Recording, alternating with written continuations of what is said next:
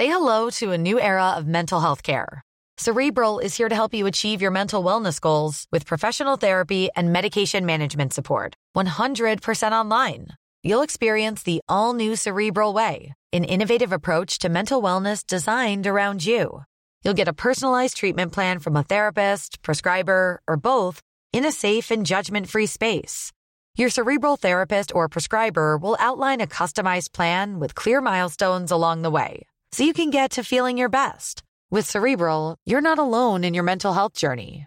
We're here to empower you to live a fulfilling life. So take that first step towards a brighter future and sign up today at cerebral.com slash podcast and use code ACasts to get 15% off your first month. Offer only valid on monthly plans. Other exclusions may apply. Offer ends July 31st, 2024. See site for details. Heraldo Podcast, un lugar para tus oídos. Escucha la opinión de Sergio Sarmiento, quien te invita a reflexionar todos los días con la noticia del día.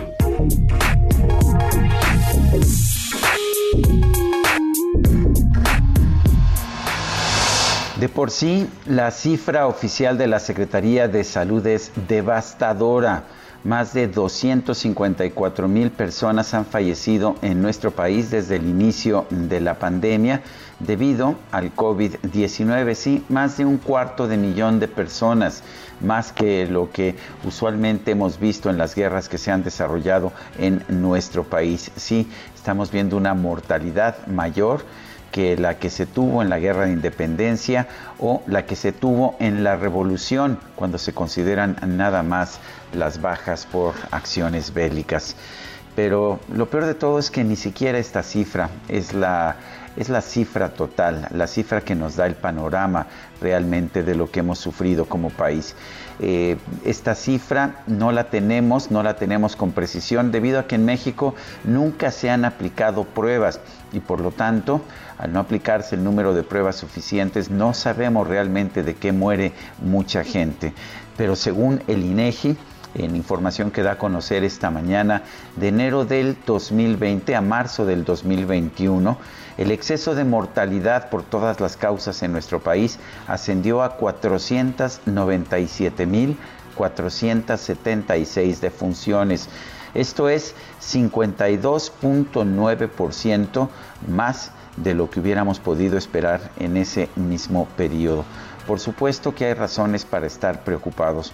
Por supuesto que hay razones para señalar que esta pandemia de COVID ha sido mucho más mortífera para los mexicanos de lo que hubiéramos podido imaginar.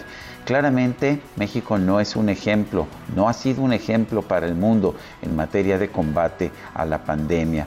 Pero bueno, lo primero que tendríamos que hacer es reconocer los errores y tratar de tomar medidas más eficaces. Y lo que nos dicen los especialistas es que debemos seguir promoviendo el uso de las mascarillas, ya que esta es una enfermedad que se, que se contagia principalmente por aire. Y lo segundo es, debemos hacer más y más pruebas para poder identificar a las personas contagiadas y aislarlas a tiempo. Yo soy Sergio Sarmiento y lo invito a reflexionar